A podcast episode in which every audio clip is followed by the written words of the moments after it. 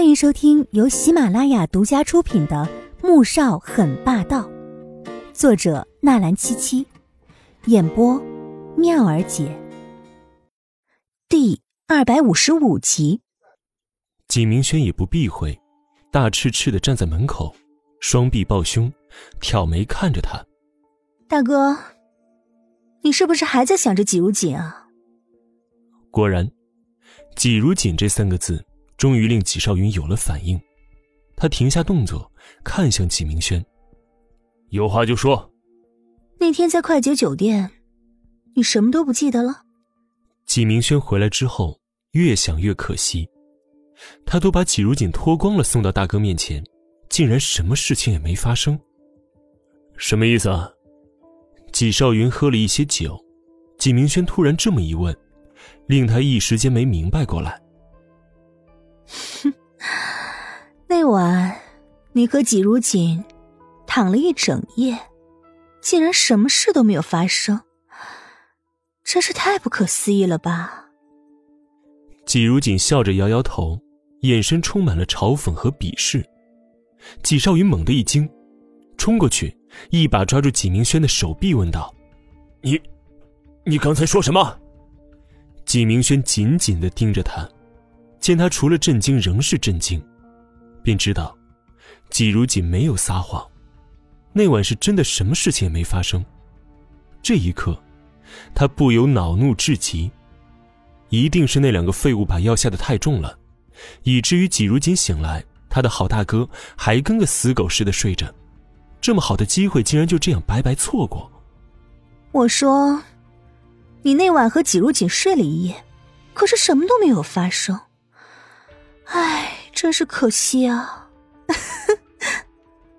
纪明轩笑了起来，从口袋里面掏出手机，点了两下，紧接着，纪少云的手机滴的发出一声提示：“看手机，福利哦。”纪明轩指着床上的手机笑了起来。纪少云没多想，狐疑的拿起手机打开一看，顿时再次震惊的瞪大眼睛：“这……”这到底是怎么回事儿？你给我说清楚！你的好妹妹我，把你日思夜想的女人送到了你的床上，可结果呢？你竟然和她什么都没有发生，真是可惜啊！不过，这样的机会不会再有了。纪明轩一脸可惜的感叹着，说完，转身便走了出去。走出门口时，忽然停下，眼底闪过一抹怨毒的冷笑。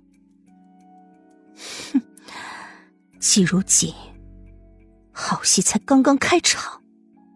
三伯从没想到自己会被绑架，而且，绑架他的人竟然胆大到在穆家动手。只是当头套揭开，看到穆萧寒出现在面前时，他顿时明白了，只有穆家人，敢在穆家公然的绑人。韩少爷，你这是要干什么呀？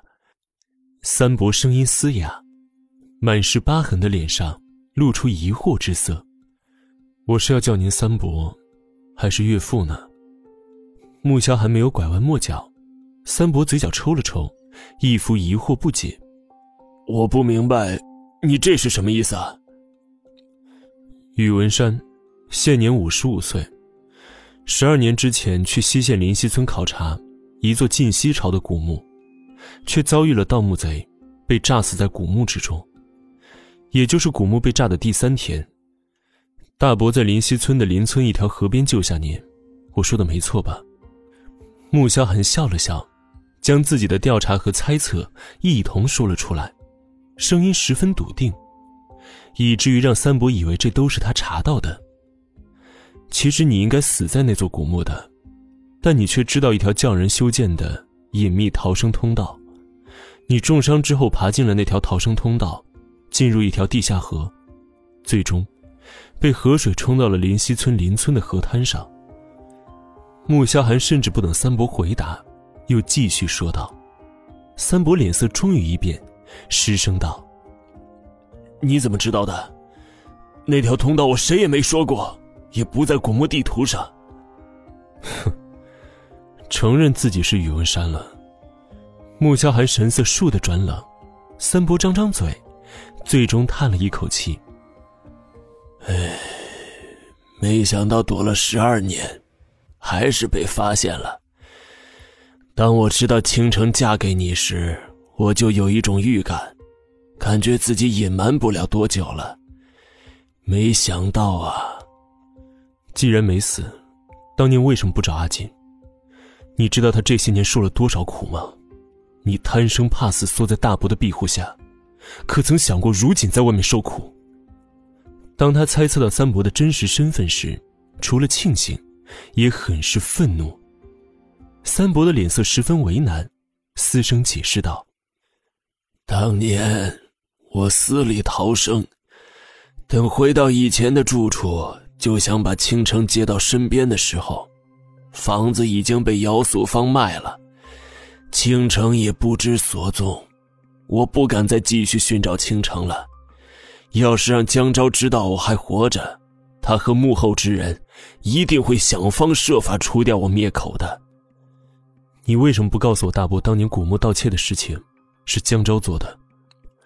穆萧寒冷着脸继续问道：“说了也没用，我已经变成这样了，这一辈子也毁了。”无牵无挂的，也没什么念想。